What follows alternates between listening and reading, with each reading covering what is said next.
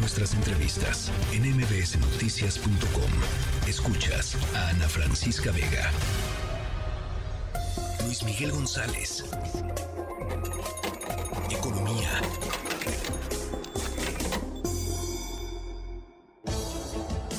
Luis Miguel González, eh, me da mucho gusto saludarte y creo que hoy pones sobre la mesa un tema fundamental que quiere eh, pues eh, entrarle al asunto de las consecuencias económicas, financieras que están teniendo pues el mundo y los países a raíz de los cambios en el clima, del, clima extremo, del, del calentamiento global. ¿Cómo estás, Luis Miguel? Encantado de estar contigo, Ana Francisca Vega. A ver, eh, el tema es muy, ahora sí, tiene muchas ventanas y voy a tratar de hacer una buena síntesis. 2023 fue el año más con más altas temperaturas en la superficie de la Tierra del que se tiene registro. Dicen 2024 va a ser aún más caliente. Eh, lo dice la Organización Mundial Meteorológica. Alguien dirá, bueno, hablar de calor ahorita que más bien el tema es el frío, todos los que vieron el fútbol americano el fin de semana, pues se dieron cuenta lo que está pasando en Estados Unidos. Eh, decías tú, Ana Francisca, y con eso empezamos, va a ser un año con muchos extremos o fenómenos de temperatura extrema. Va a haber mucho frío, va a haber mucho calor en los meses de mediados de año en adelante para el hemisferio norte. En el hemisferio sur puede que sean los próximos meses. Eh, estos fenómenos de temperatura extrema tienen muchísimas repercusiones económicas. El frío prendió alertas desde el viernes en México por una posible alerta en el abasto de energía eléctrica. Eh, ¿Por qué? Pues porque el frío está pegando durísimo en Texas, que es nuestro principal proveedor de gas natural, y en ese estado subieron los precios del gas natural, mejor dicho, se multiplicaron por cuatro en el lapso de una semana. Sí, sí, sí, sí. Entonces tenemos, por un lado, arrancamos el año con este aviso, ojo, no quiere decir que el peor escenario se vaya a manifestar, pero tenemos desajustes o inestabilidad.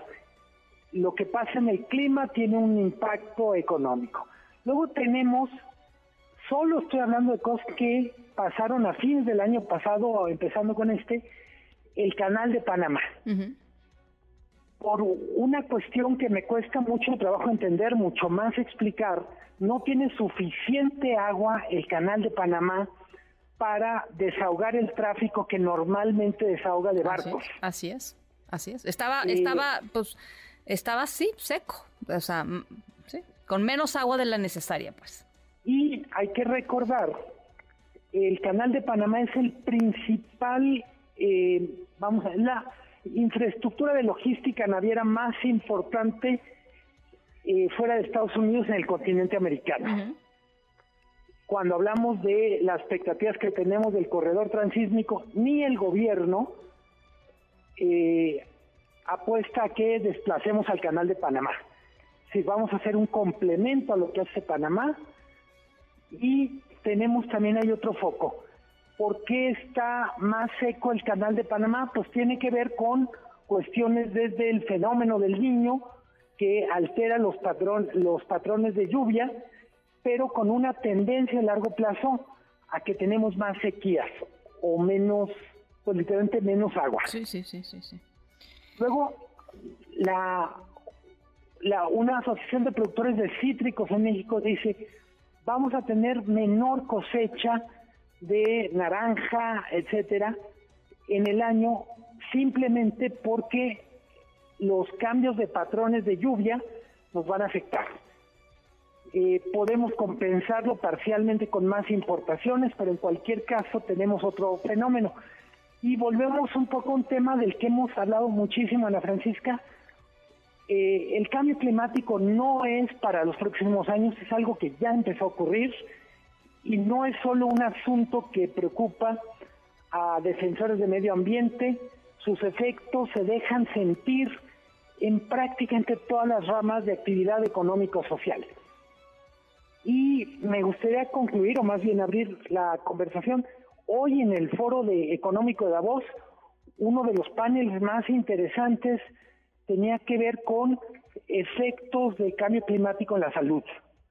Lo que están diciendo es, apenas estamos empezando a ver qué efectos puede tener en la salud que tengamos, por ejemplo, temperaturas de más de 40 grados, por ejemplo, que tengamos en algunos casos la posibilidad de que insectos o algunos bichos aparezcan en ecosistemas en los que no estaban. Bueno, el, mosquito del, del, que transmite el dengue, Luis Miguel, es uno de los ejemplos más claros.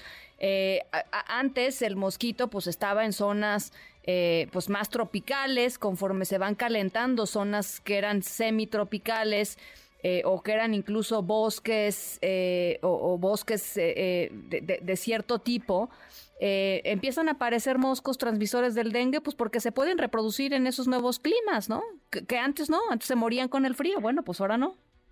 Todo eso me llamó la atención, lo ponen, es el primero de los, es el primero de los paneles con el que empieza la discusión del foro de Davos sobre cambio climático. Dicen, Todavía no sabemos cómo medir, pues porque no necesariamente todo tiene que ver con cambio climático, pero sí hay variaciones significativas en la manera en que se está comportando el clima. Claramente el cuerpo humano va, va a procesar eso con más vulnerabilidad mientras se adapta. Caray, eh, pues yo, creo que no, sé si no tenga que ver con el cambio climático, pero una buena parte de lo que estamos viendo en el mundo sí tiene que ver con el cambio climático.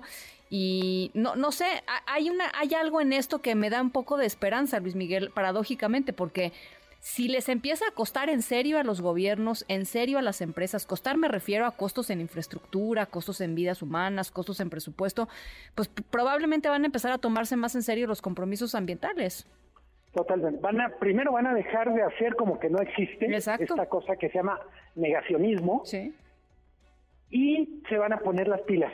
Curiosamente, ahorita que dices esto de optimismo, el propio foro de Davos dice, es verdad que están creciendo los peligros asociados a climas extremos, al cambio climático, pero también están creciendo muy rápido los recursos y no me refiero solo a recursos financieros. Sabemos más, me refiero al pensamiento científico, hay experimentos de, digamos, de poblaciones que están trabajando, no, no me refiero a Europa, por ejemplo, en África, en Asia, para tener más resiliencia en el tema de cultivos.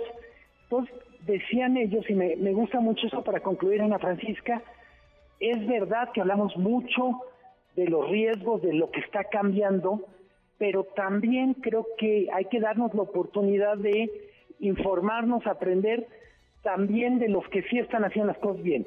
Nos quejamos de gobiernos que no actúan, que literalmente que se hacen rosca cuando aparece el problema, pero también tenemos una generación que viene detrás de nosotros, Ana Francisca, mucho más consciente, mucho más comprometida, y probablemente nos toca pasarles la estafeta rápido para que ellos resuelvan mejor de lo que nosotros hemos podido resolver.